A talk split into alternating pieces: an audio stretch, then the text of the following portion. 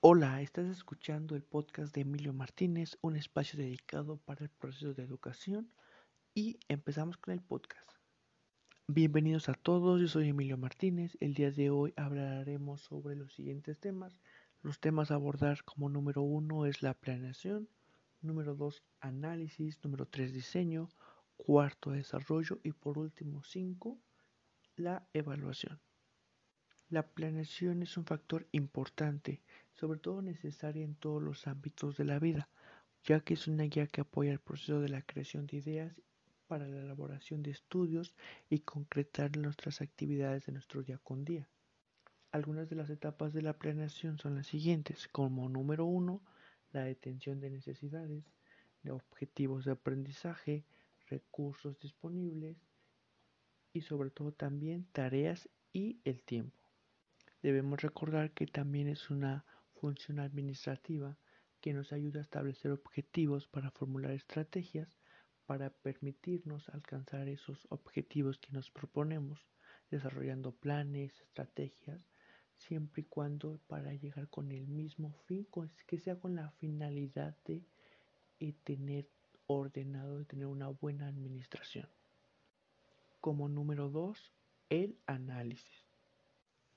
El análisis es un proceso para poder dividir algún tema complejo, algún tema extenso, en el cual se puede dividir por partes para tener, para que el alumno lo pueda comprender de una mejor manera, que sea eh, más fácil, que sea de una manera más dinámica y que sea sobre todo para él eh, más fácil identificarlo y poder comprender en partes más pequeñas lo que se le está tratando de dar a conocer y que el conocimiento lo, lo adquiera de una mejor manera.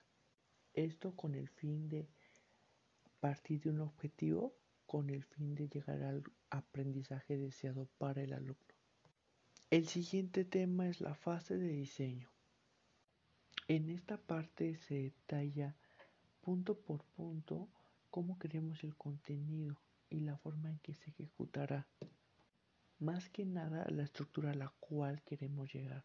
O ejemplo de ello puede ser algún proyecto, eh, por ejemplo lo que es el título, el formato en el cual lo queremos, la estructura, qué es lo que va a llevar, las relaciones, la secuencia, que es muy importante la secuencia.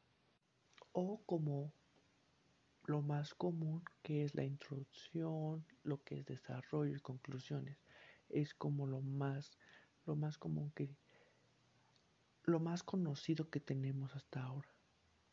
Y sobre todo que los niños lo sepan identificar de una manera compleja, que no sea tan difícil, sino que sea más fácil de que ellos lo puedan identificar. El punto siguiente es qué es el desarrollo. Este punto consiste en realizar una mezcla entre todos los recursos obtenidos. En esta parte se desarrolla todo el proyecto, o sea, se desglosa desde el principio hasta el fin, cada punto por punto, qué es lo que va a llevar y qué es lo que no.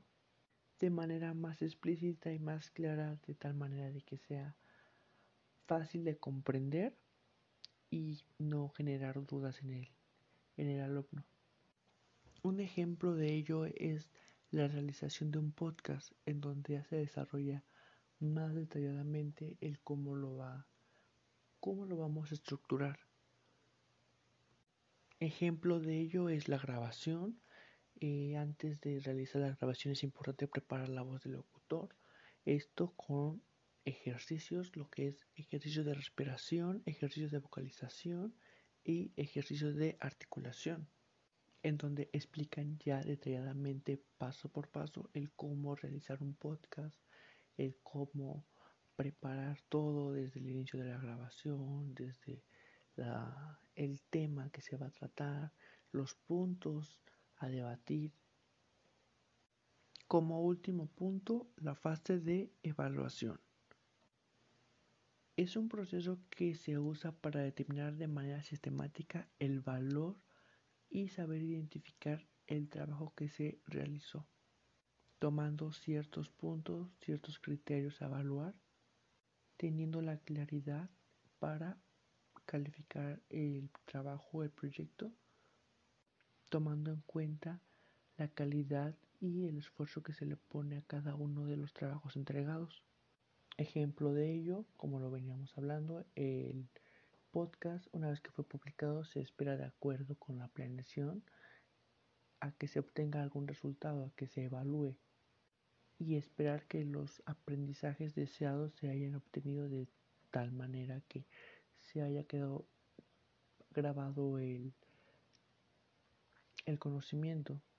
También en esta fase es muy importante porque el podcast se evalúa y se ve si satisface las necesidades, si cumple con las características que se le pidió para el proyecto.